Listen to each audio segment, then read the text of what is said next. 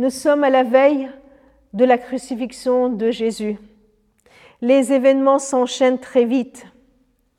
Le soir venu, Jésus se met à table avec les douze et partage le repas, le repas avec eux. Et il instaure la scène. Il prend ce vin, il prend ce pain et il leur dit Prenez et mangez, ceci est mon corps. Il prend la coupe de vin et il dit Buvez-en tous, ceci est mon sang, le sang de l'alliance de Dieu qui est scellé, qui est versé pour une multitude de personnes. Il annonce que Pierre va le renier. Pierre s'en défend. Il dit Non, non, je ne peux pas te renier. Même si je dois mourir, je ne te renierai pas. Jésus prend les disciples et il va avec eux dans le jardin de Gethsemane. Il leur dit Asseyez-vous ici, asseyez-vous et priez, priez avec moi. Je vous invite à lire ces versets.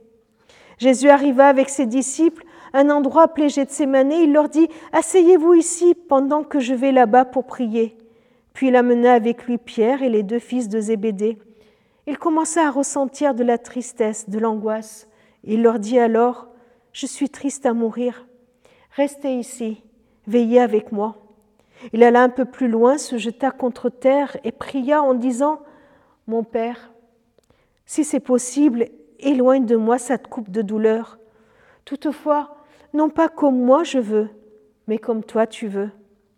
Il revint ensuite et trouva les trois disciples endormis. Il dit à Pierre, Ainsi vous n'avez pas été capable de veiller avec moi, même une heure Veillez, veillez et priez pour ne pas entrer dans l'épreuve.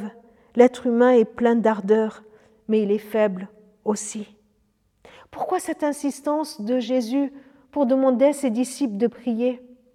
Pourquoi Jésus a besoin de prier juste avant, juste avant que, que les soldats n'arrivent, juste avant que tout ce, monde arrive pour l'arrêter, juste avant que, que Judas ne vienne le trahir et le livrer par un baiser, juste avant qu'on l'amène devant le Conseil suprême et qu'on commence à le juger, qu'on commence à l'interroger, qu'on commence à lui reprocher tout ce qu'il a fait, tout ce qu'il a dit, toutes les prophéties qu'il a données, juste avant de voir Pierre qui le renie, qui, ne veut pas admettre qu'il qu'il connaît Jésus, juste avant qu'on lui crache dessus, qu'on le frappe de coups, qu'on le flagelle, qu'on lui donne des gifles, en lui disant devine qui, qui c'est, pourquoi, pourquoi ce, besoin de prier? Jésus nous montre par là l'importance de la prière. Dans un moment difficile de lutte, avant que tous ces événements arrivent, quand c'est plus fort que moi, Jésus me dit priez, prie, veille, priez et veillez pour ne pas entrer en, tentation, pour tenir le coup.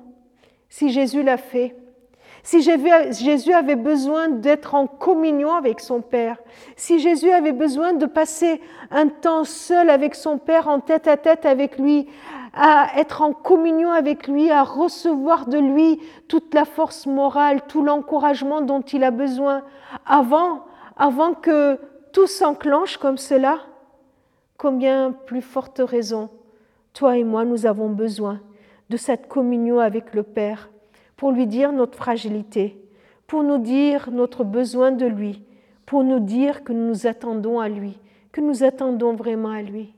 Jésus en a eu besoin et Jésus l'a vécu dans le jardin Gethsemane, juste avant, juste avant que la foule vienne et qu'on l'arrête.